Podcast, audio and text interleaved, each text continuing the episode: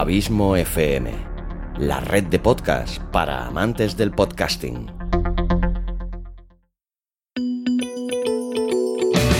¿Te gustaría conocer a algunos de los podcasters más prestigiosos? ¿Quieres saber cómo lo han hecho ellos para llevar sus podcasts a lo más alto? ¿Te gustaría saber con qué equipo graban? ¿O sus técnicas de edición, distribución y monetización?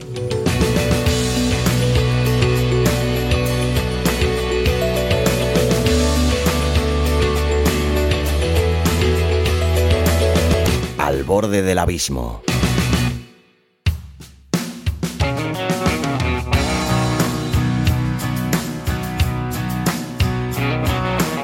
Hola a todos, soy Xavi Villanueva y os doy la bienvenida a este nuevo capítulo de Al borde del abismo.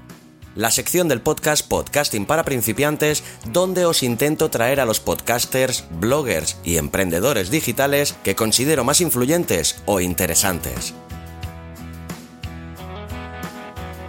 A día de hoy, con los millones de páginas web que hay en la red, está claro que, primero, tienes que generar un contenido de gran calidad y segundo, tienes que saber difundirlo. Si no tienes ninguna de esas dos premisas, apaga y vámonos. Si en capítulos anteriores Pedro Amador nos habló de la importancia de aplicar estrategias de SEO para posicionar nuestro podcast, y más recientemente lo hizo también el gran Borja Girón, nuestro invitado de hoy nos hablará sobre una de esas técnicas de las que todo el mundo ha oído hablar, pero no todo el mundo sabe muy bien qué es, el copywriting. ¿Y qué es exactamente el copywriting? Por no meterme en camisas de once varas, este peliagudo cometido lo dejo para que luego nos lo desvele nuestro invitado de hoy. Pero lo que sí te puedo decir es que el copywriting está de moda.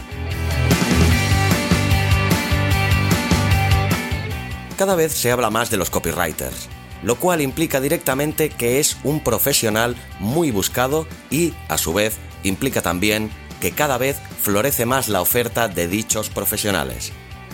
Pero como en todos los gremios, los hay de muy buenos, de normales y también los hay de mediocres. ¿Y qué dictamina que pertenezcas a una o a otra? Pues bajo mi modesta opinión, un factor importantísimo es la autenticidad, que va muy ligada también con la originalidad. Y de estas dos aptitudes va más que sobrado nuestro invitado de hoy, que paso ya a desvelarte, aunque realmente lo supieras ya por el título del capítulo, que se trata del inclasificable Isra Bravo. Por primera vez en este programa el invitado no es podcaster, aunque ya me ha llegado a confesar que le gustaría mucho y que no lo descarta para un futuro no muy lejano. Yo le vuelvo a invitar a ello, ahora públicamente, ya que estoy más que convencido que haría un contenido mucho más que interesante y de un valor ciertamente incalculable.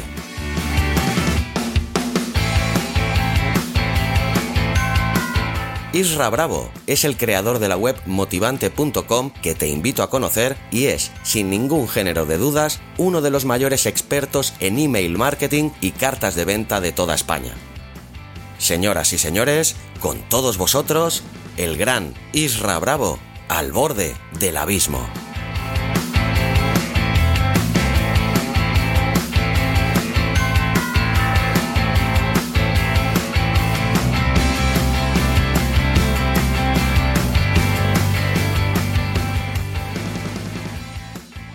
Bien amigos de podcasting para principiantes, como os acabo de decir en esta breve introducción, hoy tenemos aquí con todos nosotros a Isra Bravo. Hola Isra, bienvenido a podcasting para principiantes y sobre todo y lo primero pues te doy las gracias por aceptar esta invitación a charlar conmigo al borde del abismo. Pues nada, Xavi, muchísimas gracias a ti, encantado y un placer eh, estar aquí, eso, charlando al, al borde del abismo. Pues lo primero que me gustaría, Isra, pues mm, más que nada también por seguir un poquito los cánones establecidos en este programa, pues es que me expliques en cuatro trazos gruesos quién eres, de dónde vienes y, bueno, qué podemos esperar de Isra Bravo. Bueno, pues eh, soy copywriter, llevo en esta profesión muchos años eh, trabajando para, bueno, pues para escribir y que la gente lea las cosas y luego le dé por, por comprarlas y tal. y desde hace unos, desde el 2017, desde mediados de 2017, decidí ya sacar una web, eh, motivante.com, donde, bueno, pues ahí doy, digamos, espacio a lo que es el trabajo de mi marca personal, la venta de mis cursos y demás. Pero vamos, básicamente, en un resumen muy rápido, me dedico a, escribir email y cartas de venta, soy copywriter y, a eso me dedico en el mundo online. Porque antes de esto, ¿de, qué mundo provenías tú? ¿De ¿Cuál era tu oficio? De, Bueno, eh, yo llevo bastante tiempo como, como, copywriter, pero antes he hecho muchos tipos de, trabajos, desde descargar, descargar camiones de cajas de vino hasta vender. Eh, he tenido un poco de todo, pero muchos relacionados con el mundo de la venta. Va, el copywriting al fin y al cabo no deja de ser otra cosa que vender.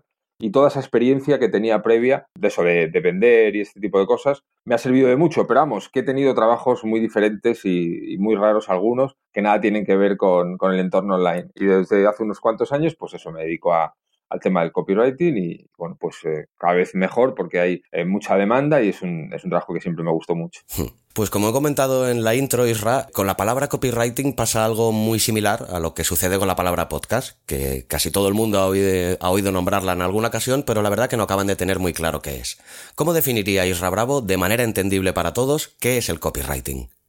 Pues mira, el copywriting, por hacer un resumen muy rápido, se trata de escribir textos enfocados de tal manera que cuando alguien los lea eh, tome la acción que tú previamente has previsto que tenga que tomar. Esto es, escribir una carta de ventas para que nos compre un curso o nos contrate un servicio, o escribir una página para que se registren, o un anuncio para que cliquen. En fin, es tratar con la escritura persuasiva de que la gente tome, ya te digo, la acción que tú previamente has, eh, has decidido que es la que, la que estás buscando. En un resumen rápido, vamos, escribir para que la gente lea y tome algún tipo de acción. Normalmente es que compre.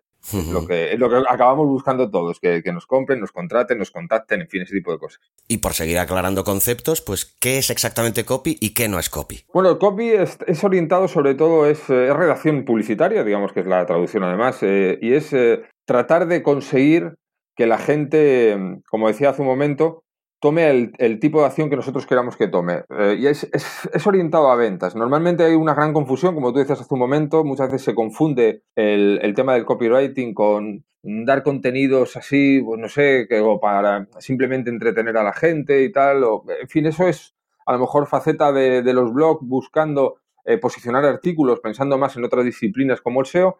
El copywriting lo que es es, eh, digamos que el trabajo final, el trabajo donde alguien va a leer y va a tomar la acción de contratarte o no contratarte, comprar un curso o no comprarlo. Entonces, digamos que el copywriting, si no está enfocado y orientado a ventas, pues no es copywriting, es otra cosa, es redacción o lo que sea. Hmm. ¿Y cuáles consideras tú que son, bajo tu criterio, los errores más comunes de copywriting que se cometen habitualmente en Internet? Bueno, eh, la mayoría de las veces hay dos tipos de, errores eh, que son muy, muy habituales. Un lenguaje demasiado corporativo, esto lo vemos sobre todo en web de negocios que podemos calificar como más serios, ¿no? Para entendernos, pues a lo mejor arquitectos, abogados, son disciplinas eh, un poquito más serias, entonces tiran mucho de, un lenguaje corporativo tipo su caso en buenas manos, 20 años de experiencia, equipo multidisciplinar, ese tipo de cosas pasa mucho, también pasa en el marketing, pero pasa mucho en ese tipo de negocios. Entonces es un error muy habitual. Y otro error bastante habitual es describir las cosas, pero no hacerlas sentir. Quiero decir, por un ejemplo rápido, hay muchas veces que, alguien ve una web y dice, yo te voy a ayudar a enamorar a los clientes, etcétera, etcétera. No, esto es una cosa que se lee mucho. Y el tema es que eso es una descripción. Tú no le tienes que decir a alguien que, le vas a, enamorar, tienes que, hacerlo, ¿no? En cierta manera, ¿no? Entendiendo lo de enamorar entre comillas. Y ese es un error muy habitual. Eh, la gente se queda un poco cuando escribe los textos en la superficie. Y lo que hay que provocar es la emoción. Y esa emoción puede ser incluso de rabia o de rechazo. No hay ningún problema. En, no es que no haya ningún problema, es más, me atrevo a decir que es imprescindible levantar una serie de emociones a, las personas, polarizarlas. A algunas personas les vas a gustar mucho y a otras nada. Pero lo que no puedes hacer es causar indiferencia. Y la mayoría de las web eh, están escritas que cambiando el logo no se diferenciar unas de otras. Y ese es un error porque es muy difícil, por no decir prácticamente imposible, que así van a llegar, vayan a llegar las, las ventas. Hmm. Dices que esto de enamorar se hace, no se avisa, ¿no? realmente imagino que será así. Yo no me imagino yéndole a una chica y diciendo, ¿sabes qué? Hoy creo que te voy a enamorar. Sí, básicamente es un poco, un poco, es un buen ejemplo, ¿no? Eh, no sé, como a mí me, me, pasa mucho. Yo cuando estoy viendo a lo mejor una web y dice, te voy a ayudar a conquistar a tus clientes y tal. Entonces, me quedo como diciendo, joder, eh, primero mm, conquístame, demuéstrame que eres capaz de conquistarme, haz eh, las cosas de tal manera que me conquistes y a partir de ahí es posible que, puedas ayudarme a mí a que conquiste a mis clientes. El, tema es eso, es no decirlo, es, es hacerlo. Hmm. Es lo complicado también, claro, para eso están los copywriters, claro. ¿Has utilizado tú alguna vez, Isra, tus técnicas de copywriter para enamorar a alguna mujer? Supongo que sí, supongo que sí lo, he hecho alguna vez. A mí siempre me, eh, me, ha gustado muchísimo escribir email y sí, la verdad es que sí, he conocido chicas a base de escribirlas y mandarles eh, muchos mails, muchas historias, ese tipo de cosas. Así que podría decir que sí, incluso me atrevo a decir que lo hacía sin saber lo que era el copywriting y sin dedicarme a ello, simplemente por el, por el placer de hacerlo, ¿no? La comunicación escrita, que, siempre parecía una manera fabulosa de conocer a la gente. La verdad que sí. Y que algo que se está perdiendo mucho, se, se hace pero de otra manera, vía WhatsApp, pero yo creo que una carta bien escrita y aquella manera de relacionarse, pues ha cambiado muchísimo, ¿no? Realmente a día de hoy. Sí, ha cambiado mucho, pero fíjate lo que te digo, eh, Xavi, hay una cosa súper curiosa que yo estoy utilizando de vez en cuando, que funciona realmente bien, y es, eh, por ejemplo, a lo mejor en agencias de marketing que puedan vender SEO o cualquier producto que sea totalmente digital, escoger una base de empresas a las que les puede interesar el servicio y mandarles cartas físicas. Eso está funcionando. Yo lo he hecho hasta con un abogado, el último caso que he hecho, que, además lo, lo, comenté en una de mis formaciones mensuales y puse la carta íntegra de cómo habíamos conseguido servicios mandando cartas físicas. Ahí el secreto está en, lo que pongas en el sobre, ¿no? Para que la gente quiera abrirlo y, no lo mande a la basura. Pero mm, lo que tú decías un poco de recuperar ese, no perder ese romanticismo en el sentido, ¿no? Esa, ese encanto de la carta física, bueno, pues para hacer negocios también sigue funcionando y es una manera muy buena de conseguir clientes y de, y de destacar. Así que se lo recomiendo a, a quien quiera hacer caso en algo y tenga alguna agencia de marketing o venda productos que a lo mejor parezca que solo pueden ser digitales, le, animo a que trate de, hacer este tipo de marketing porque funciona, funciona muy bien. Sí, porque ciertamente realmente las relaciones epistolares no eran relaciones como muy intensas, ¿no? Porque yo creo que el, medio escrito te da ese tiempo a, al no estar escuchando un mensaje, sino leer, leerlo, lo puedes leer a tu propio ritmo y eso te, pues, te da una capacidad de comprensión y de interacción con el mensaje mucho mayor, creo yo, ¿no? Sí, no, y además es que fíjate, tú imagínate el caso de que tú coges una base de 500 empresas que, que previamente hayas seleccionado interesadas en lo mejor en algo que vendas. Tú puedes hacer un anuncio en Internet, y de hecho lo hacemos todos y puede funcionar perfectamente. Claro, tenemos una web, tratamos de, conectar por ahí. Eso no quita para que luego puedas coger esas 500 eh, personas, escribir una carta, meterlas en un buen sobre, hacer un buen mensaje en el sobre para que sea muy difícil que la persona que la reciba no tenga ganas de abrirla y vender tus servicios en una carta física. El nivel de atención que consigues y de conversión cuando se hace eso bien no se consigue en el mundo online. Entonces, es una cosa que yo sé que la mayoría de la gente eh, lo descarta completamente porque le puede parecer obsoleto o mucho trabajo o gasto, lo que sea, pero vamos, yo siempre que lo he comprobado eh, ha compensado. O sea, quiero decir, es muy, muy, muy interesante eso. Para vender servicios, utilizar el, el papel, el mandarles una carta física. Ya. Pues, ¿qué crees que es lo que más diferencia a Isra Bravo con respecto a otros copywriters que hay en el mercado? ¿Qué es lo que te hace especial, único? Eh, pues bueno, no sabría decirte, es complicado para mí poder responder a eso. Yo lo que trato es de... hay una cosa muy clara, el, lo que más ventas mata es el aburrimiento, ¿no? Eh, nosotros no nos podemos permitir aburrir. Entonces lo que trato de hacer es utilizar siempre eh, una base de entretenimiento en mis comunicaciones diarias para fomentar esas ganas de que pueda tener la gente de, saber un poco de mí y lo que hago.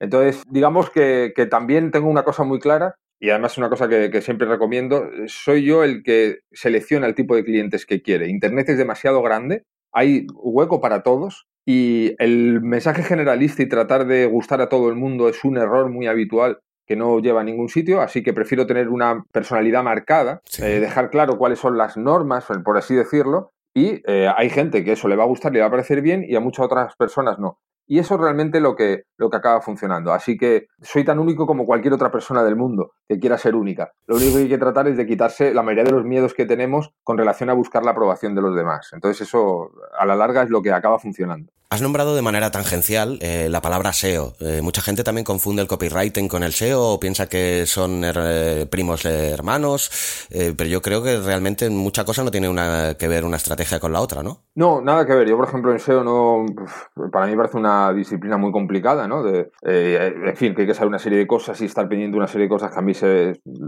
vamos, imposible para mí. Y no tiene nada que ver. El SEO es tratar de posicionar tus contenidos y el copywriting es vender. Es que esos contenidos vendan. Si tú tienes la, capacidad de poner una página en la primer puesto y encima la escribes con un copywriting brutal, pues tienes un negocio fabuloso. Si no eres capaz de escribir un buen copywriting, no vas a vender, por muy arriba que estés. Y si no eres capaz de ser visible en Google, tienes que hacerte visible de otras maneras. Yo, por ejemplo, no tengo posicionados eh, contenidos en Google porque escribo de tal manera que siempre lo hago pensando en la persona y nunca pensando en que Google vaya a posicionarme o no. No tengo las H1 estas famosas, las H2, todas las etiquetas, para mí eso es ciencia ficción y no lo utilizo para nada, pero me puedo dar a conocer de muchas otras maneras. Entre otras, pues eh, conociendo gente como tú, teniendo conversaciones y que alguien que no me conozca nada escuche este podcast y diga, anda, pues esto del copy es interesante, voy a ver qué cuenta este tío.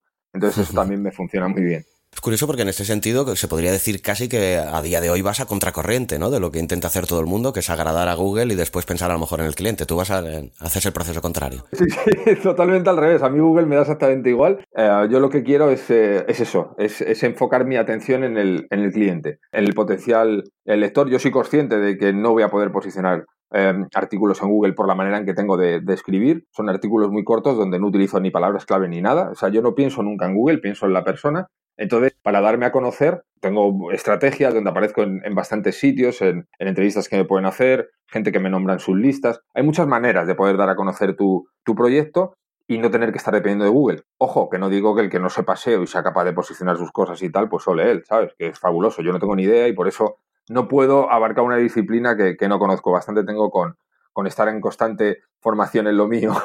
Ya, pues eh, bueno, por este programa principalmente lo que han pasado han sido podcasters. De hecho, eres la primera persona que pasa por este podcast, que no es podcaster, aunque por lo que hemos hablado me parece que en el futuro puede ser que acabe siéndolo. Sí.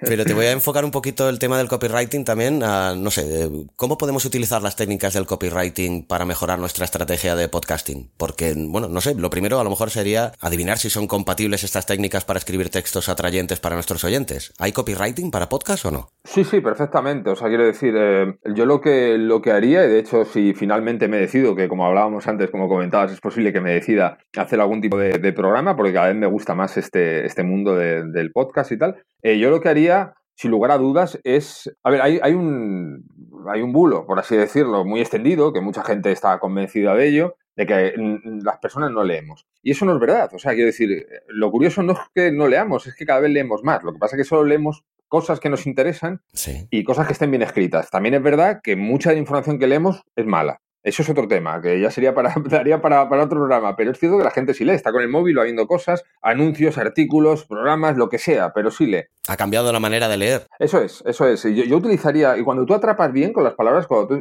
yo las cartas de venta que mejor me funcionan tienen cuatro y cinco mil palabras. O sea, quiero decir, y veo cartas de venta para vender productos constantemente que no llegan ni a 600 y un montón de imágenes. Y esas no venden, y lo sé que no venden porque conozco mi trabajo de dentro y, me piden ayuda, ¿no? En, servicios y asesorías y demás. O sea, que quiere decir que cuando las cosas están bien hechas, sí, sí se lee mucho. Entonces yo, para el tema de, del podcast, lo que haría es atraer con las palabras. Luego lo que vayas a contar dentro, fabuloso. Pero si no conseguimos que alguien viendo algún tipo de titular quiera ver el programa, o escuchar el programa, perdón, va a ser complicado que mejoramos su audiencia. Entonces, si yo, por ejemplo, estuviera en el caso y mañana voy a hacer un programa de un, podcast hablando de lo que sea, lo que le daría mucha importancia es al titular y a la entrada para atraer a la gente a decir, ah, voy a pinchar en el play a ver qué, qué, va a hacer este tío, contando un poco lo, que va a encontrarse dentro, ¿no? Y apelando mucho a la curiosidad. El ser humano somos así, nos es muy complicado quedarnos a medias, ¿no? Con algún tipo de información. Entonces lo que haría es calentar a la audiencia con las palabras y luego resolverse en el programa. Me gusta que realces esto de la curiosidad porque yo soy de los que piensan que la curiosidad mueve el mundo realmente. ¿eh? Sí, sí, eh, no, no, es que además, eh, vamos, por experiencia hay bastantes casos en donde lo tengo que utilizar para unas cosas u otras y a mí es una de las de los resortes psicológicos, hay muchos que podemos utilizar, pero la curiosidad es un clásico que no falla y dentro de 200 años podríamos estar aquí hablando y, estaríamos diciendo que, la curiosidad no falla. eso seguro, es persuasiva además también, ¿eh? para los que nos gusta buscar respuestas. Sí, sí, es cierto, es cierto. Pues eh, Isra, otra de las técnicas de ventas que mejor funcionan según la mayoría de expertos y que al parecer nunca deja de estar de moda es el email marketing. Dicen que la frase típica que el poder está en la lista, ¿no? ¿Realmente tiene tanto poder la lista de suscriptores? Sí, mucho. Eh, mira, la mayoría de las veces, eh, de las cosas que se dicen muchas veces para vender online, son tonterías, la verdad. O sea, quiero decir, se dicen muchas chorradas y, hay mucho ruido en Internet y tal. Pero luego hay otras que realmente cumplen con cuando alguien eh, dice algo muchas veces, no tiene por qué ser verdad, pero en este caso es cierto. La lista tiene muchísimo poder. De hecho, yo si tuviera un negocio online, bueno, de hecho, vamos, lo, tengo, me refiero, si tuviera que empezar de nuevo, y lo que recomiendo siempre a la gente es que procure aumentar su lista de, suscriptores y tener una, una relación con ellos muy fluida. porque el email marketing es el canal de ventas online más potente que hay, el más económico y el que más conversión trae. Sin lugar a dudas, ¿eh? O sea, quiero decir, esto no hay nada que pueda ahora mismo igualarse a, lo que es eh, utilizar el email marketing. Así que sí, se puede decir que el poder está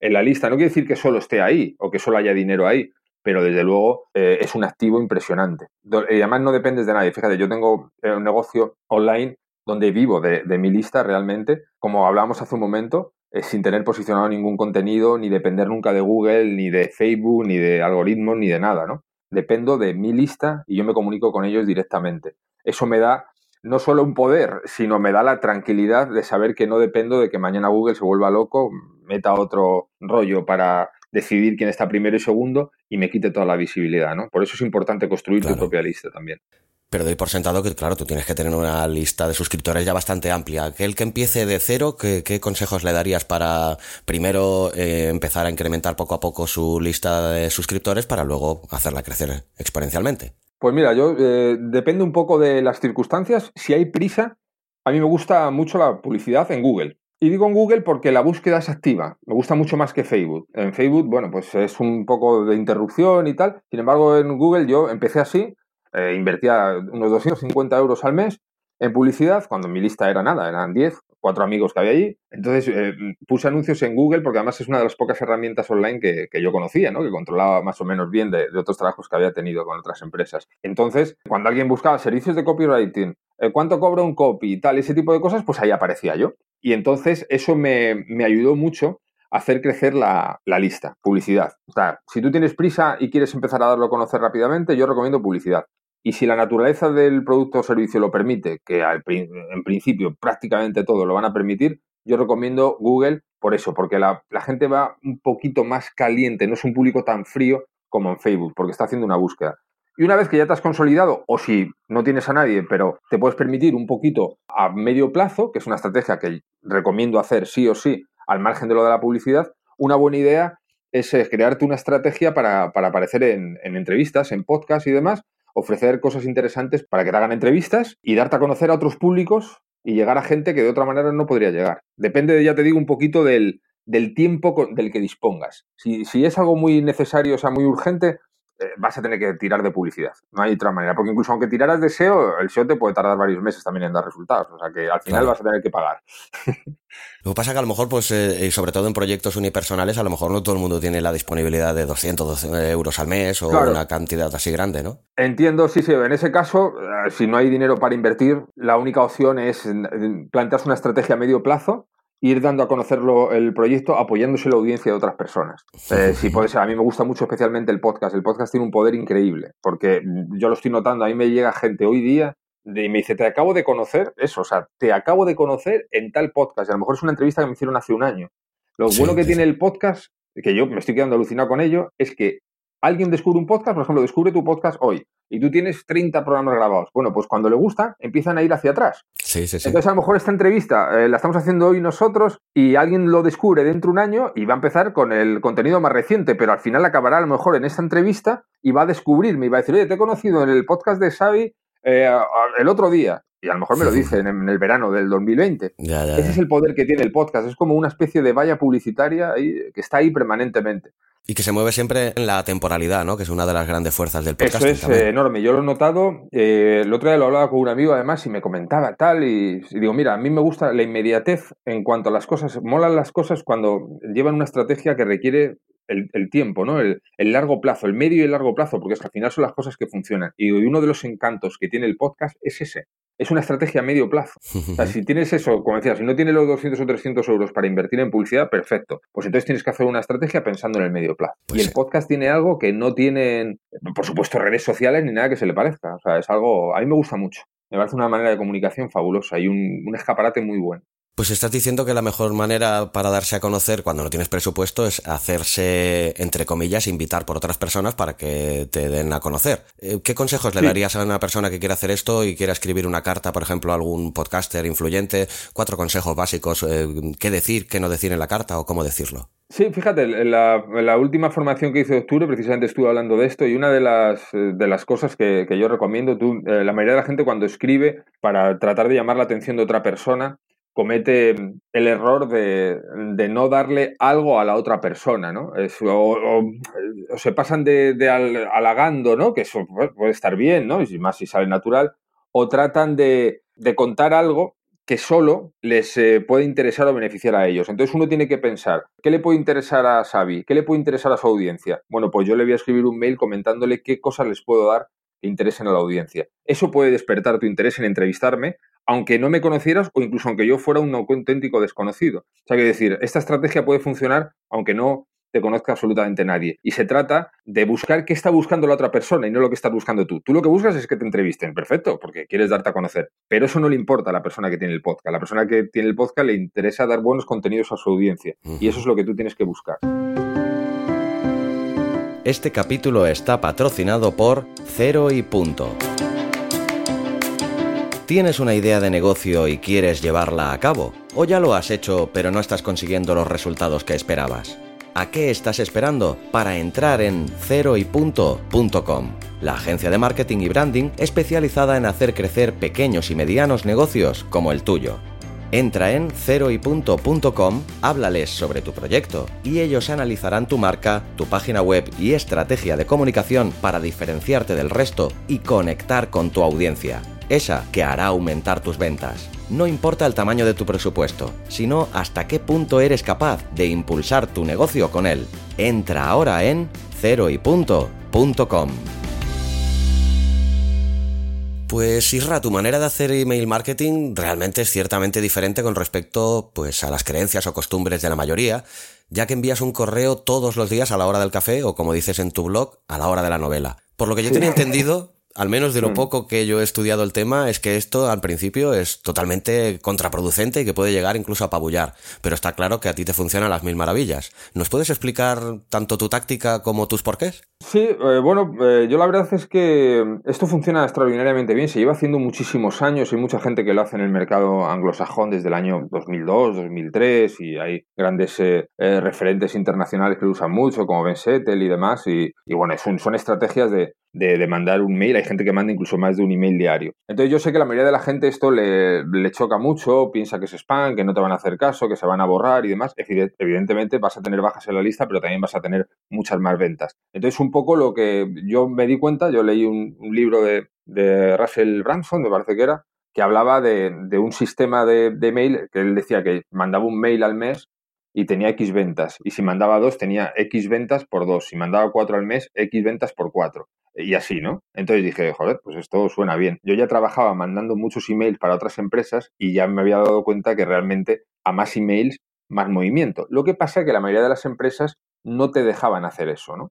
Porque lo veían eso, como va a haber muchas bajas y tal, eso es spam y no sé qué. Entonces, ¿cuál es, el, cuál es digamos, la base de todo esto? Hacerlo desde un punto de vista donde el entretenimiento cobre mucho protagonismo. Entonces, igual que alguien puede ver todos los días una serie que le guste o escuchar un programa de radio que le guste o eh, ver un vídeo que le haga gracia, en fin, igual que tenemos muchas costumbres donde algo sea rutinario, leer un mail o de dos o tres listas de personas que lo hagan o cuatro, que te entretenga y, y te guste, pues es lo que consigue que la gente se vaya enganchando a ello y no solo no lo considere spam, sino que estén deseando recibir esos, esos emails. Por tanto, yo animo a la gente además a que pruebe hay que saber hacerlo en el sentido de que no puedes estar hablando constantemente o solo de tu producto. Digamos que el producto se tiene que quedar a un lado. Lo que tienes que es conseguir que la gente le apetezca abrir tus emails porque aprenden algo y se divierten de una manera, bueno, pues diferente. Habrá gente que conecte con eso, igual que hay mucha gente que le gustan los Simpsons y hay otros que no les hace ninguna gracia. Pues esto es exactamente igual. Va a haber gente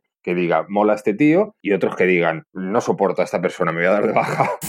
son, son las reglas del juego y hay que admitirlo, pero es una estrategia fabulosa para implementar que trae, trae muchas ventas y mucha, se fideliza mucho al público además también. Y basas mucho tu estrategia en el, de email marketing en el storytelling, ¿no? Sí, totalmente. El, el, poder de las historias es inmenso, es infinito. Estamos codificados para eso los, los, seres humanos, ¿no? Para, para escuchar historias desde que somos pequeñitos. Cuando nos hacemos mayores, alguna vez pensamos que eso ha dejado paso a un lado y es todo lo contrario, es exactamente igual. Así que es, lo contrario, me refiero a la creencia, ¿no? Es decir, sigue siendo exactamente igual de, atractivo e interesante para nosotros. Entonces es, utilizar las, las, historias y sobre todo saber darle un punto eh, de persuasión, ¿no? Ahí digamos que es cuando, o sea, no es contar una historia y luego poner el enlace simplemente, hay que envolverlo eh, de manera persuasiva para que la gente cuando lo lea se quede un poquito con ganas de, ir al otro lado, de comprar tu producto o tu servicio. Si el público es adecuado, y la persona que tiene interés en lo que haga, acabará sucediendo. Si no, pues mm, eh, hay gente que, yo tengo gente en la lista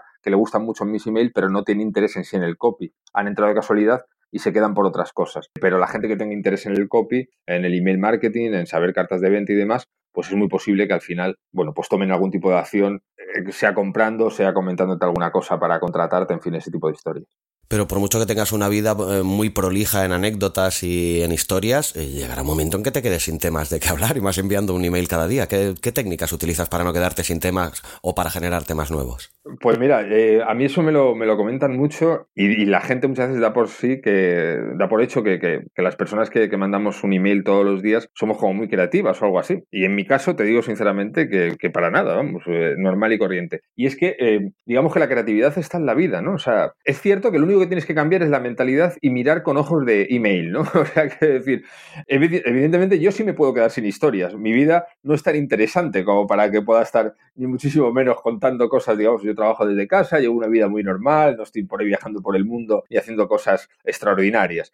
Pero la gente sí, el mundo está ahí fuera y entonces podemos aprender y coger todas esas historias de, todo el mundo. Entonces, lo único que hay que cambiar es eso, es la mentalidad y recoger esas historias para transformarlas en historias persuasivas para la venta. Pero realmente no hace falta que sea uno mismo el que, el que genere esas historias, porque como bien dices, es que sería imposible. Llega un punto en que, a ver, si yo estoy todo el día trabajando desde casa y tal, ¿qué cosas me pueden estar pasando constantemente que puedan resultar interesantes? Bueno, pues tengo que tirar de lo, de lo que hay fuera, ¿no?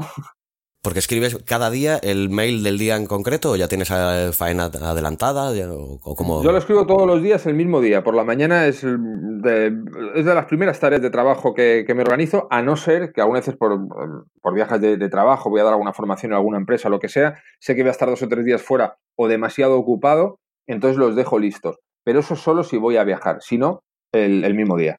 Y eso incluye de lunes a domingo. Me levanto el domingo y, lo hago y, ya está. Y, prefiero lo mantengo a fresco porque la actualidad es un tema que, también es, es, muy útil para vender. Hmm. Pues por tu manera de ser y actuar y por cómo voy percibiendo que eres, además por lo que dices tú mismo de ti mismo, te gusta provocar con mensajes directos a la yugular, sin ambajes, vamos, lo que se suele decir sin andarse por las ramas, pero que a cierta gente puede a lo mejor parecerle quizá demasiado directo o incluso molesto tu manera de escribir, ¿no? Pero a la vez cautivador. Intuyo que hay más gente cautivada que no que de la que se sienta insultada. ¿A qué crees que se debe el éxito de esa técnica? Bueno, pues un poco es el tema de polarizar, ¿no? El, tema es que cuando eh, tú dices eh, las cosas un poco como las sientes de verdad, o sea, quiero decir, como, como son, sabiendo que, puede... A ver, eh, hay una cosa que está clara. Yo, yo cuando escribo algún, algún texto no pretendo, o sea, ni mucho menos, lógicamente, hacer daño ni nada. No, ni pretendo ni creo que lo consiga nunca, porque ese no es el objetivo, pero sí molestar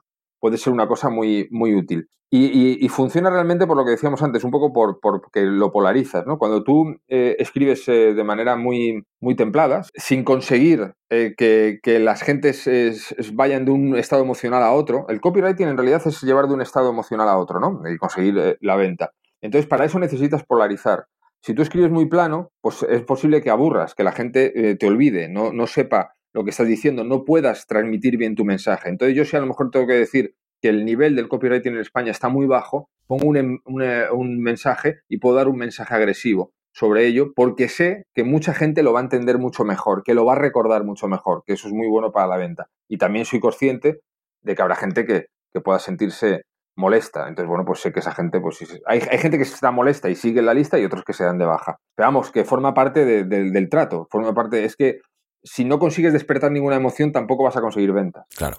¿Y alguien que se haya sentido mm, excesivamente molesto, que se lo haya tomado como algo personal, ¿te lo has encontrado alguna vez o no? Sí, alguna vez eh, me han escrito mail poniéndome a parir y me han, dicho de todo y tal, y, forma parte también de... Recibo muchos más mail eh, halagadores, pero sí, sí, también recibo mail diciendo que soy un gilipollas y tal, y en fin, ese tipo de cosas de vez en cuando pasa, y lo asumo con, deportividad, como parte del juego, como decía antes. Sí, sí, porque por desgracia hay tanta gente, tanto hater últimamente y tanto troleo y tanto... Sí, eh, y además es que ¿sabes qué pasa, Xavi? Que hay mucha gente que le tiene a esto como mucho miedo, mucho respeto, ¿no? un poco el que dirán y tal, su imagen y eso, y, y, eso hay que aprovecharlo. Yo cuando alguien me manda un mensaje negativo o insultante o despectivo, lo utilizo para la venta. O sea, no... He aprendido cada vez a hacer eso mejor Y estos haters de los que comentas que todos vamos a tener tarde o temprano y con nada que destaques un poco, los vas a tener seguro. Eh, no solo hay que quitarse todos los miedos, sino me atrevo a decir que hay que conseguir atraerlos y aprovecharlos. Porque siempre va a haber y, y no podemos luchar contra eso tampoco. Ya. Pues esta pregunta dirigida también al email marketing te la hace precisamente una persona que es de los que precisamente aún tiene bastante descuidada su estrategia de email marketing, pero ¿crees que mayoritariamente el email marketing se hace muy mal? Y si es que sí, ¿a qué crees que se debe? Sí, se hace muy mal, eh, sí lo creo, en general, en general hay gente lógicamente muy buena, pero, pero en general se hace muy mal. Y creo que se debe eh, fundamentalmente a, tres razones, bueno, no sé si tres voy a enumerar, a lo mejor digo alguna menos o alguna más, es el desconocimiento del medio, el marketing de, o sea, el email marketing es marketing de respuesta directa, no es, es un tipo de marketing que requiere una acción mucho más directa que otro tipo de, marketing que podemos hacer, ¿no? En otro tipo de estrategias, en redes sociales o demás. Entonces, no saber utilizar el medio del marketing de, de, respuesta directa es una, es una acción. Luego, la segunda es que mucha gente se siente incómoda con la venta, no le gusta. Eh, nadie nos enseña a vender, hay poca cultura de venta y lo vemos algunas veces todavía, muchas personas, que yo lo entiendo, porque le pasa a gente con productos y servicios súper válidos que se siente incómoda vendiéndolos. Entonces hay que quitarse un poquito ese, ese miedo, esos corsés. Y luego, pues el tema de que muchos de los emails que recibimos son emails muy comerciales, hay una cosa que, decía un gran copywriter, creo que era Regis Hauser, un francés, me parece que era él, ¿eh? no te sé decir con total seguridad, que decía algo así como que nadie está obligado a leer un folleto publicitario, ¿no? Entonces es cierto que muchas veces tú abres un mail y ves muchas imágenes o ves muchos enlaces o ves... Entonces a la gente no le importa recibir emails y tampoco, en contra de lo que pueda parecer, que tú trates de meter una acción de compra siempre al final. Pero los folletos publicitarios o, los mails con una intención comercial demasiado obvia, demasiado torpe en ese sentido, también echan para atrás. Entonces, es algo que se utiliza también mucho y se utiliza mal. y también, bueno, pues eh, la gente se complica mucho la vida segmentando. Uy, no me ha abierto el mail el jueves, entonces a este le voy a mandar este y si este me lo abre por la tarde, le voy a mandar este otro mail. Como si fuéramos mm, robot, ¿no? Y, y yo qué sé, tú a lo mejor te mando un mail hoy y no lo has leído por mil cosas. Pasas de mí, has tenido una discusión, el móvil no te funciona, eh, hacen una reunión y un día muy complicado, en fin, y yo no puedo mecanizarte eso, porque tú eres un ser humano. Entonces, la mayoría de la gente está más preocupada de mecanizar el email marketing en vez de aprender un poco psicología de ventas y aplicarla a los que al final compran, son personas. Sí, porque por ejemplo, yo que soy suscriptor a tu lista, eh, de esto que hablas de imágenes y cientos de enlaces y eso, sería todo lo contrario, tu, tu lista, porque ya que es un texto totalmente plano con un único enlace al final de cada texto. Sí, sí, porque es lo mejor, porque el, email marketing que mejor funciona es como si fuera un mail que te manda un amigo. Eh, normalmente cuando tú mandas un mail a un colega y tal, pues bueno, pues le mandas un mail normal. Es decir, con texto y tal, y le cuentas lo que le tienes que contar y ya está. Entonces, al final es lo que mejor funciona un poco por lo que decía antes. Cuando abrimos un email y nos encontramos con un montón de imágenes, pues eso parece un folleto publicitario. Y normalmente la gente no se siente cómoda leyendo folletos publicitarios. La mejor publicidad, como suelen decir, es la que no parece publicidad, y es cierto. Pues Isra, al igual que te he preguntado antes con respecto al copywriting, ¿qué crees que es lo que más te diferencia con respecto a otros eh, en el email marketing, aparte del tema de la periodicidad que ya hemos mencionado? Quizás sea eso, el tema que se utiliza, que lo utiliza mucha gente, ¿no? También, en pocos en comparación a, toda la gente que lo puede utilizar, el tema del email diario, y es un poco el tipo de contacto que yo tengo con mis eh, suscriptores. Yo conozco mucho a mis suscriptores, les escucho mucho. Entonces, hay gente que a lo mejor entra nueva a la lista y tarda un tiempo en, entender muchos de los giros que hay, y muchas de las cosas, pero todo está pensado para que la gente vaya envolviéndose. Entonces yo creo en las relaciones a medio y largo plazo.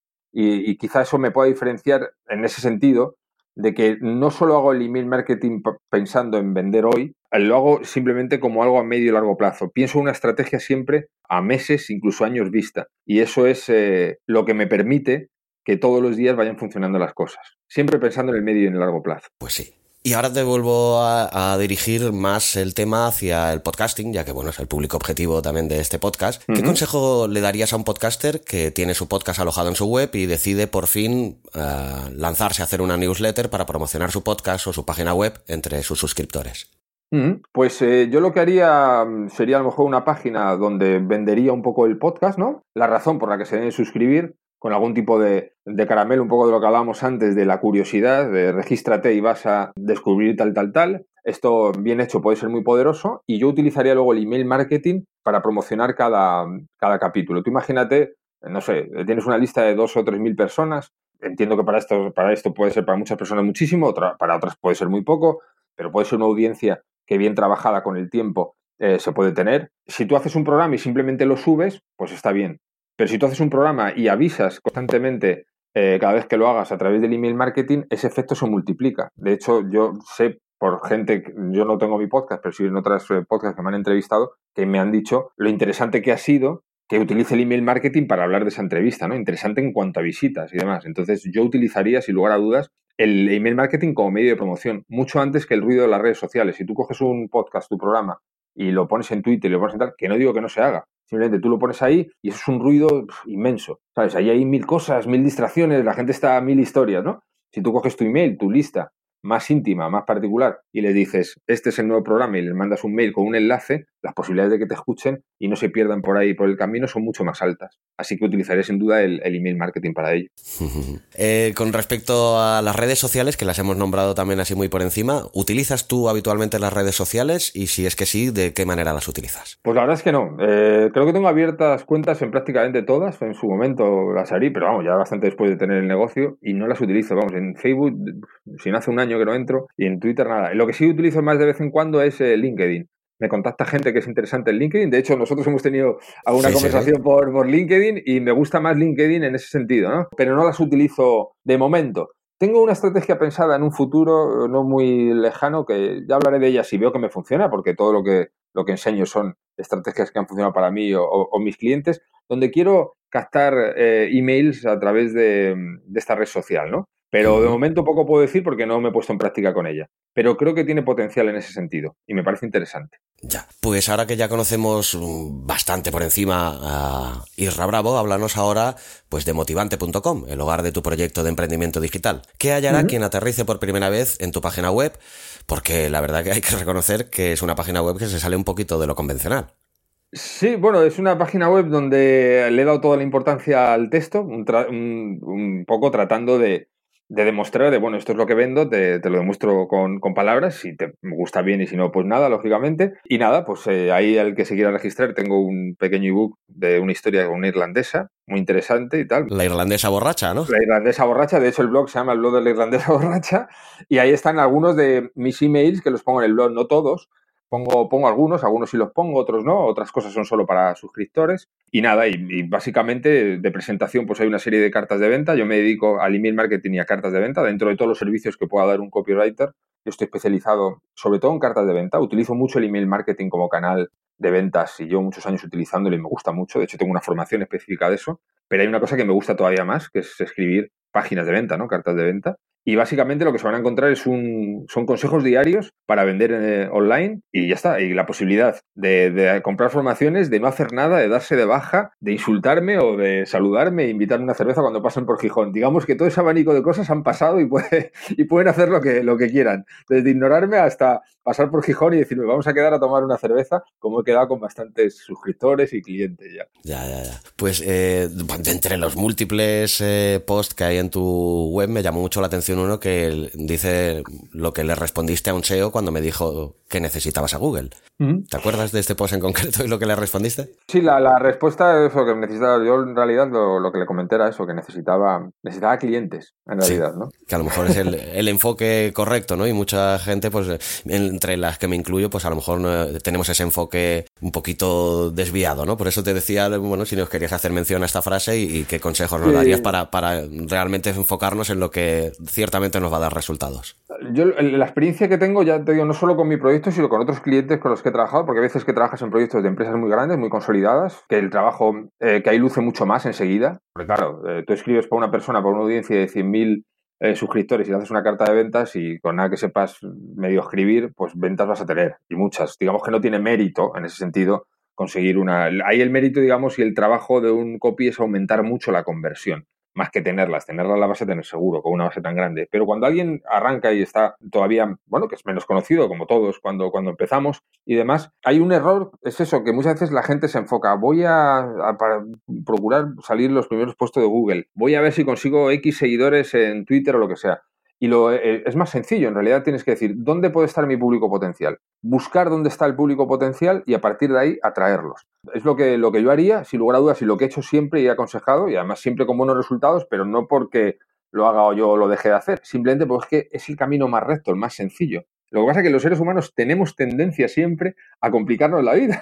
Nos pasa a todos y nos pasa con, con, un montón de cosas. Yo afortunadamente, muchas veces lo cuento, yo he tenido una gran ventaja en realidad para esto de emprender online. Siempre he sido una persona torpe tecnológicamente, nunca he sido alguien interesado en estos temas y todo ese desconocimiento me ha permitido ir por un camino recto.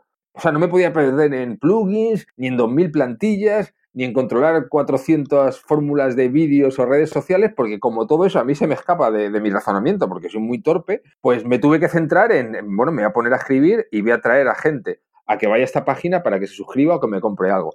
Entonces yo si estuviera ahora un negocio, estuviera empezando, diría, a ver, ¿qué vendo? Lo que sea, no sé. Hay gente que vende, por ejemplo, un curso de productividad, de hecho el mail que quiero hablar de hoy habla, habla sobre eso. Y, la gente insiste mucho en que vende productividad, pero a nadie le importa la productividad, lo que queremos es más tiempo, ¿no? Pues tienes que saber un poco qué es lo que busca tu público y ponérselo mm, ahí y ofrecerles ayuda que tú le puedes que tú le puedes ofrecer de manera sencilla, de manera eh, directa y más que estar preocupado de voy a estar aquí un año escribiendo para Google para que se decida posicionarme, es saber dónde está tu público y, atraerlos.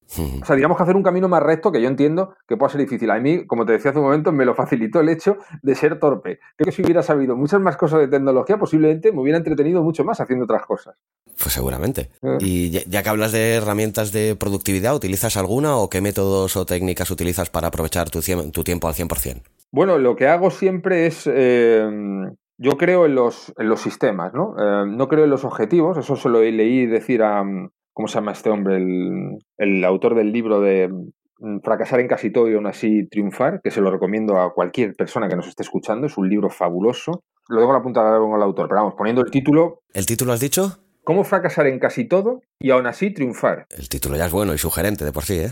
Sí, es buenísimo el libro, de verdad, Xavi, te lo recomiendo al 100%, buenísimo. Lo apuntaré en las, en las notas del programa, pero sí, sí, sí. Sí, el, libro, pues, he hablado de él mil veces y además lo comento muchas veces, pero, pero ahora no me acuerdo el nombre del autor. Pero bueno, cualquier persona que nos esté escuchando, poniendo el título del libro, va a dar con, con, este, con este hombre. Pues él habla, eh, empieza muy impactante el libro, ¿no? Porque dice que, que los, eh, los, objetivos y las metas son para fracasados, ¿no? Entonces te quedas así como diciendo, pero ¿y este tío que me está provocando? ¿Cómo que es? A toda la vida nos han enseñado que hay que tener objetivos, hay que tener metas y ahora resulta que, que esto lo hacemos los tontos o qué. Y el tío te da una explicación muy buena con relación a que lo que funcionan realmente son los sistemas. Es hacer algo todos los días eh, sin preocuparte del resultado. Porque si tú, por ejemplo, dices, voy a adelgazar 10 kilos, eso sería como un objetivo, una meta. En el momento en que los pierdes, lo que te pasa es que o que los vuelves a, a coger o realmente no sabes cuál es el siguiente paso porque ya has alcanzado ese punto.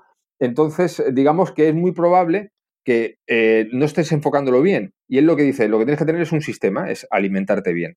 y hacerlo todos los días, todos los días, todos los días, todos los días. Eso se puede aplicar para todo. En vez de ponerte un objetivo de ventas, es decir, tengo que llegar a 20 clientes al mes. Tú simplemente sales todos los días a vender. Y al final llegarán esos 20 clientes y llegarán más, porque si a lo mejor, ¿qué pasa? Que a lo mejor no llegas a esos 20, te quedas en 15 y quedan dos o tres días y te pones nervioso, se te nota la ansiedad, la necesidad. Y eso es muy malo para la venta. O llegas a 20 el día 15 y ya te relajas entonces nunca vas a conseguir entrar en una rueda muy exitosa. Claro. A lo que voy es que lo mejor que puedes hacer en cuanto a productividad es marcarte sistemas. Es hacer algo de manera constante independientemente de, ningún objetivo, de ninguna meta. Generar rutinas, ¿no? Eso es, generar rutinas, es lo mejor que puedes hacer. Entonces, eh, yo eh, es cuando he aumentado realmente mi productividad y mi tiempo, es pensando en eso. No mando un mail pensando hoy quiero vender dos cursos. Simplemente mando un mail. Hmm. Y así todos los días, todos los días. Y al final vendo esos cursos. Pero tiene que ser todos los días y todos los días. Entonces así aumenta realmente la productividad porque somos gente de costumbre, somos animales rutinarios. Entonces la mayoría de la gente cuando se enfoca en objetivos o en metas, una vez que los alcanzas, o vuelve al punto de partida o, se pone otra más difícil que no va a alcanzar, entonces viene la sensación de fracaso. Un poco habla muy bien el, de esto, del autor de, de, todo esto en el libro. Y ya te digo, lo recomiendo totalmente. A mí mi manera de, enfocar la producción y el trabajo me, lo cambió este libro. E imagino que no evitar también al máximo posible las distracciones externas, ¿no? El móvil, los mails, etcétera, ¿no? Sí, sí, eso totalmente. O sea, eso está claro. Ni redes sociales, ni WhatsApp, ni absolutamente nada, ni ver un poquito esta noticia y tal, a ver qué me... Nada de eso nada, es enfocarse. Las primeras horas del día, además, en mi caso, y como la mayoría de la gente que la que habla parece que se coincide, son las más productivas. Cuando digo las primeras, a lo mejor para uno son las 11 de la mañana, depende de cada uno de la costumbre. Hay gente que trasnocha más, que es más nocturna, en fin, cada uno su costumbre. Pero normalmente cuando tú estás recién levantado, si has descansado bien, tienes la mente más descansada y te permite hacer todo ese trabajo más denso mucho antes. Yo hay días que trabajo dos o tres horas y, ya tengo esa sensación de decir, he hecho todo lo que tenía que hacer en el día de hoy. Y eso es una sensación muy buena porque además hace que vuelvas, te vuelvas más productivo ¿no? a lo largo de, de ese propio día, una vez que ya tienes la sensación de tenerlo todo hecho. Abismo FM, en tierra de podcasters. Pues como hemos visto durante el transcurso de la entrevista, Isra Bravo es una persona que tiene dos ramas muy diferenciadas, el copywriting y el email marketing, y evidentemente como no podía ser de otra manera, pues tienes un curso para cada una de estas ramas. Háblanos de los cursos que tienes en motivante.com. Sí, en, realidad em, el, email marketing es, es, una rama en sí del, copywriting, es una especialidad, por así decirlo, ¿no? Eh, dentro del, del copywriting, entonces tengo un curso que es el primero que saqué, que se llama Copywriting para Atrevidos, que es una visión general, aunque profunda, del tema del, copywriting. Luego tengo otro curso especializado en esta especialidad ¿no? del copywriting, que es em, la respuesta directa, el, el, marketing de respuesta directa, el email marketing. Y luego tengo una suscripción mensual donde a los suscriptores les regalo un curso de mi otra especialidad, de lo que realmente me gusta, aparte del email marketing, que es de cartas de venta. Entonces es una suscripción mensual. Digamos que hay diferentes opciones. Hay, gente que, prefiere comprar cursos sueltos, otros que eh, prefieren invertir en el medio plazo y llevan muchos meses formándose conmigo. Entonces, digamos que alguien que esté interesado en estos temas puede darse una vuelta por la web y, decidir si quiere algo, nada, todo, en fin. Eso, nadie mejor que uno mismo cuando lo vea y, decida si, si, le encaja. Además, lo que me pareció muy resaltable y muy auténtico, yo ya que yo soy una de aquellas personas que todavía sigue manteniendo la costumbre, creo que sana, de leer el libro de formato de papel, es que todos tus cursos los envías en formato papel y esto es algo que es inhabitual totalmente a día de hoy, ¿no? Sí, es, poco habitual, es algo muy antiguo que hace bastante gente. Hoy he conocido a un chaval que vende un curso de, temas de videojuegos eh, y lo vende en papel. No es lo más habitual, es simplemente un soporte más, un formato más. A mí me gusta mucho también porque soy muy clásico y porque los grandes copywriters que he tenido siempre como referencia pues tenían sus formaciones mensuales ¿no? y las mandaban en papel, algunos lo siguen haciendo. Y bueno, pues eh, simplemente es un formato más y creo que para esta disciplina en concreto lo mejor es leer, o sea, es imprescindible. Y me gusta más la idea de que alguien me lea en papel que en PDF. O sea, que si podía hacerlo de las dos maneras, en papel o PDF, yo prefiero el papel, pero lo que sí tenía claro, lo que es imprescindible para aprender copywriting es leer. Tú tienes que leer, no sirve ver vídeos, no es como otras disciplinas que, pueden ser muy útiles. Aquí hay que leer, hay que interiorizar, hay que tomar notas, hay que inspirarse. Entonces, por esa la, la razón de hacerlo en, en papel. Lo que pasa es que supongo que también esto te aportará también unos costes extras y también de tiempo a nivel de, bueno, claro, esto se tiene que, producir, ¿no? Hay que llevarlo a imprenta y luego, y luego distribuirlo, etcétera, ¿no? Eso es, es mucho más cómodo, lógicamente, el tema del PDF, eso está claro. Esto, el tema del papel lleva, bueno, pues aparte de la maquetación y todas estas cosas, pues como bien dices, una distribución, una producción, etcétera, etcétera, hay unos costes mayores y todo eso. Lo que pasa que, que a mí me, compensa y un poco volviendo a lo que decíamos antes, yo de la mentalidad de yo quiero seleccionar con qué gente quiero trabajar, con qué clientes quiero trabajar. Yo sé que el formato papel puede tener detractores en el sentido de que mucha gente prefiere, eh, bueno, pues eh, poder formarse con dispositivos digitales en cualquier momento, en cualquier lugar, etcétera, etcétera. Pero también sé que hay un público que lo agradece y le gusta mucho. Entonces a mí me, interesa más dirigirme a, ese tipo de público porque, eh, bueno, pues eh, eh, me conecto más con él. Entonces, bueno, sí, hay, hay una serie de costes y demás asociados, pero también es verdad que hay mucha gente a la que le gusta. Entonces, digamos que hay margen para tener un negocio rentable haciéndolo así, al que le, al que le interese. Yo muchas veces animo a la gente. Lo que pasa que, bueno, que es, para enseñar copywriting escribiendo, quiero decir, no, es sencillo, no es sencillo. Es, para, porque tienes que escribirlo de tal manera que la gente lo entienda todo muy bien y, poder eh, enseñarles muy bien con claros ejemplos que dibujen esa imagen que quieres en la cabeza. Entonces, bueno, pero nada que nos arregle con un poco de experiencia. ya, ya. De entre los servicios que puedas ofrecer, ¿ofreces también consultorías o mentorías? Eh, hay gente que, sí me, no, lo tengo como tal, pero sí que hay gente que directamente sí me comenta, me, me comenta, oye, échame un vistazo a la página de ventas, cómo lo podemos hacer, y entonces depende de la disponibilidad, porque servicios cada vez doy menos, doy pocos, pero sí me gusta, me gusta mantener también el contacto con el cliente, estar un poquito también, descubrir nichos y cosas. Entonces sí, hay veces que sí, que sí doy esos, esos servicios. No los ofrezco porque llega un momento en que, en que ya tienes mucha gente en la lista y como tengo ese contacto diario, pues mucha gente cuando se interesa directamente te pregunta. Porque a lo mejor eh, existe la creencia, no sé si falsa o cierta, de que, bueno, un copywriter es, caro. O, no sé si es cierta esta creencia o no. No, eh, un copywriter es súper barato cuando es bueno, ¿no? Pasa como con todo. Ah, por ejemplo, ahora hay una tendencia, pero porque en el mundo online, como hablábamos antes, hay mucho ruido, ¿no? Entonces ahora hay muchos copywriters y tal que escriben una carta de ventas, por ejemplo, por 300 euros. No se puede hacer un buen trabajo por 300 euros. No es, no es una tarifa seria para el resultado que se puede dar, me refiero. O sea, yo entiendo que, alguien pueda confundirse y crea que hay que luchar por, por precio, pero eso es un, es un gran error. Por ejemplo, un copywriter eh, que te vaya a hacer un gran trabajo te puede cobrar perfectamente por una carta de ventas 3.000 euros masiva. Ya sé que eso para mucha gente le puede parecer, pero si están ofreciendo cartas de venta por 300, bueno, pero hay gente dispuesta a pagar eso y que lo vale. Por una razón muy sencilla. Tú imagínate que tú vendes un curso de 200 euros y escribes una carta de ventas y de cada 100 personas que pasan te las compra uno porque no está bien enfocada, porque eh, no es tan sencillo como parece y por eso es una profesión y está muy cotizada y tal. Pero te la coge un redactor publicitario bueno y a lo mejor de cada 100 personas te la compran 8, 10, 12 o 14. Y a partir de ahí pues es echar cuentas. Claro, es lo que te decía, cuando el copywriter es bueno, y ojo, cuando digo que es bueno es porque también tiene que haber un producto que a la gente le interesa. Nadie puede vender algo que no interese al mercado. O sea, no existen milagros. Pero si tú vendes algo que a la gente le interesa y contratas un copywriter realmente bueno, te aseguro que pagarle 3.000 euros es un gran negocio para, el, para la persona que venda su curso, su servicio, para la empresa. Es que sé muy bien de lo que hablas, Isra, porque bueno, como te he comentado antes, yo también soy realizador audiovisual y esto de lo que hablas es extrapolable a cualquiera de los otros gremios, ¿no? Y bueno, siempre existe también lo típico de, bueno, no, un videoclip, me vas a cobrar 2.000 euros para hacer un videoclip si mi primo me lo graba por 200. Bueno, lo, lo que tienes que valorar también es el resultado de uno y otro, ¿no? Es, así, es así, ya te digo, yo veo muchos eh, eh, copies ahora que se hago de moda esta profesión, esta profesión tiene más de 100 años, pero ahora está como más de moda y está muy bien. O sea, decir que el mercado se mueva y tal, y yo espero que muchos puedan acabar viviendo de ello, pero no es, eh, no es el camino ofrecer una carta de ventas por 300 euros, porque es lo que te digo, un buen copywriter te multiplica la conversión. Y cuando un copywriter te multiplica la conversión, ahí hay mucho dinero, eh, sencillamente. Entonces, si, si, como copywriter no eres capaz de hacer ver eso, si no eres capaz de vender eso, todavía no estás preparado para vender nada de los demás. Lo primero que tiene que hacer un buen copywriter es saber venderse, lo primero él. Entonces, una vez que tú has conseguido venderte, si yo consigo escribir una carta de ventas que la leas y digas, pues eh, ese tío sabe lo que hace o sabe lo que dice, o sea, me interesa, pues es posible que pueda conseguirlo contigo.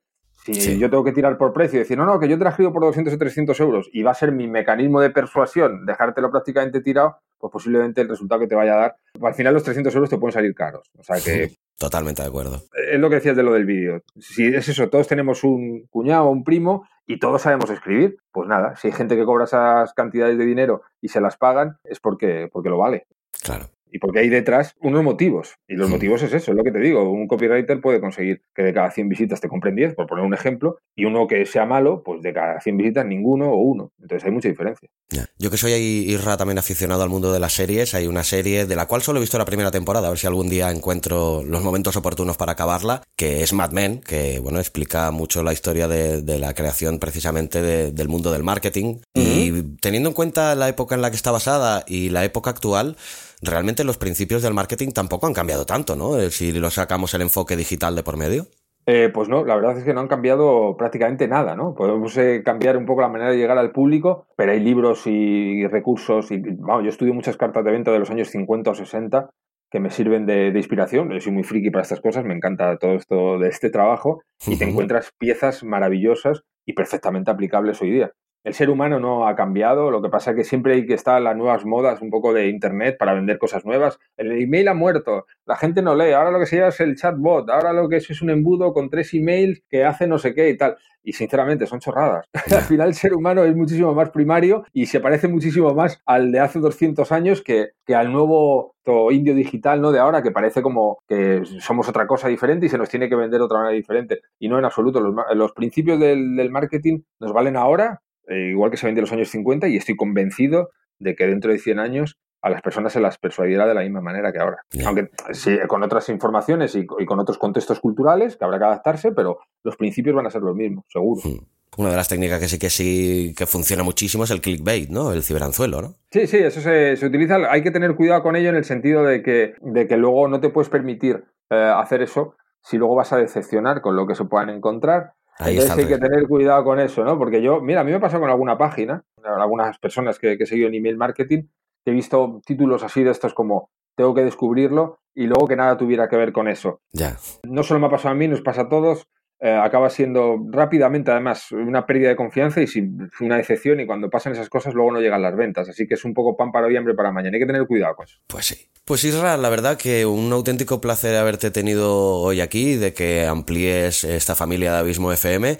La verdad que creo que pueden servir de mucha ayuda los consejos que has dado eh, de copywriting a todo aquel que no tuviera la más mínima idea de lo que es el copywriting, como a toda aquella persona también que ya tuviera una idea base, ¿no? Pero lo principal que querría resaltar, pues no sé, la verdad que, me parece una persona que, que da gusto hablar con ella, que además sabe muy bien de lo que habla con respecto a su oficio, que eso no todo el mundo puede decirlo. Y nada, pues que también, aparte de agradecerte que hayas estado en estos micrófonos de hoy, pues a todo aquel que pueda estar interesado en saber más de ti, pues que nos des tus coordenadas digitales. Bueno, pues eh, muchísimas gracias a ti. Antes de, dar la web y tal, muchísimas gracias. Ha sido, ha sido un placer, muy, muy halagador lo que, lo que comentas de, que da gusto hablar conmigo. Yo, está muy cómodo y supongo que eso ayuda mucho, así que el mérito en cualquier caso es tuyo porque me has hecho sentir muy a gusto en tu casa. Pues me pueden ver en motivante.com, ahí es donde todos los días enseño sobre copywriting y ventas online y si motivante.com se les olvida, pues eh, se pueden acordar también, se ponen Irra Bravo, pues también van a dar con, con la web de la misma manera. Y ahí, pues, eh, a todos tus oyentes que estén interesados, les recibo encantado y nada. Y para lo que pueda ayudarlos, pues eh, que me digan, oye, que te escuché donde, donde Xavi y tal, y,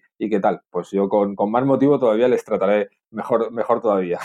Pues un auténtico placer, Isra, y desde aquí darte un pequeño empujoncito a eso, ya que muestras interés por el mundo del podcasting. Creo que serás muy bien recibido si te lanzas a él, ya que creo que tienes muchísimo que aportar. Y desde aquí el pequeño empujoncito y, el ánimo como para hacerlo, y desearte muchísima suerte en todo lo que hagas, porque creo que eres una persona que lo mereces. Y vamos, que como me gusta despedir siempre este programa, pues larga vida al podcasting, Isra. Pues eso es, larga vida al podcasting y muchísimas gracias a ti por todo. Ha sido un placer, de verdad. Un abrazo inmenso. Igualmente.